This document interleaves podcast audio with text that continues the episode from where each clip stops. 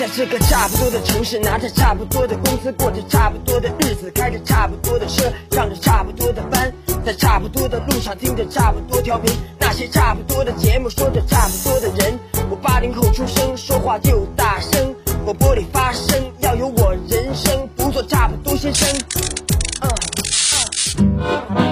FM 八八九，你的财富 Radio 评论来了。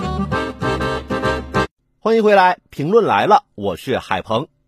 再来说说之前在网上引发热议的路虎堵宝马事件。七月七号，路虎车主人敦姐在平台上发文说，自家车位已被宝马车霸占了一百五十八天，并称宝马车主叫来叉车，要把敦姐家车给叉走。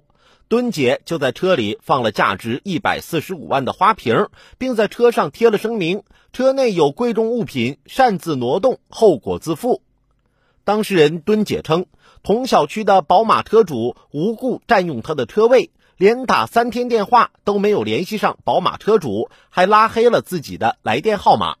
从今年二月三号开始，敦姐一气之下用自家路虎堵在宝马车前。不少网友支持敦姐的做法，认为宝马车主无理在先，就得有人制止他。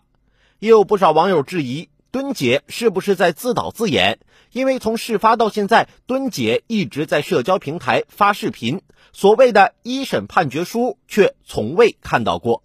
七月十号下午，淄博市公安局经开区分局通报称。网名“敦姐”的崔某某为博取眼球，在网络平台编造发布路虎堵宝马的信息，引发网络热炒，造成不良社会影响。警方依法对崔某某处以行政拘留。这一事件中，无论是造谣生事、恶意传播，还是挑起网友情绪，造成网络争端，愚弄善良群众，都造成了极差的社会观感，破坏了社会秩序。值得深思的是，蹲姐事件何以能持续火爆数月？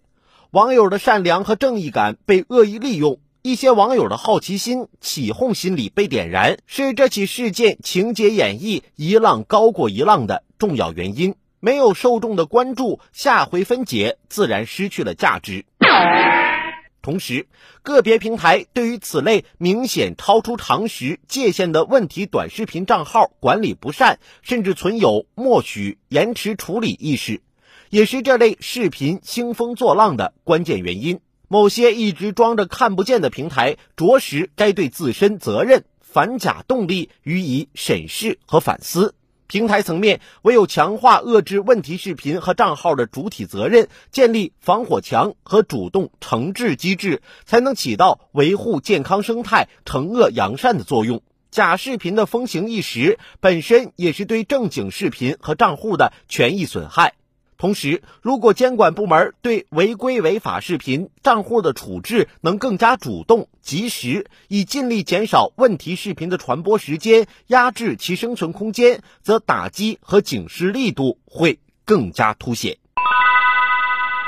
我就说嘛，现实里哪有那么多因为停个车掰扯这老多天的？现实中不应该是相互体谅、相互帮助的吗？那天我看到一个女生在路边停车。但一直倒不进去，我就慢慢走到他车旁，敲了一下车窗玻璃，用很轻描淡写的语气说了句：“我来吧。”然后我就一副胸有成竹的样子，面带微笑坐进了车子，来来回回倒了好几次，结果我也没倒进去。我透过车窗看到那女生憋笑憋得脸都红了，我下车跟她说了句：“看到了吗？你刚才就是这样倒的，这样倒是倒不进去的。”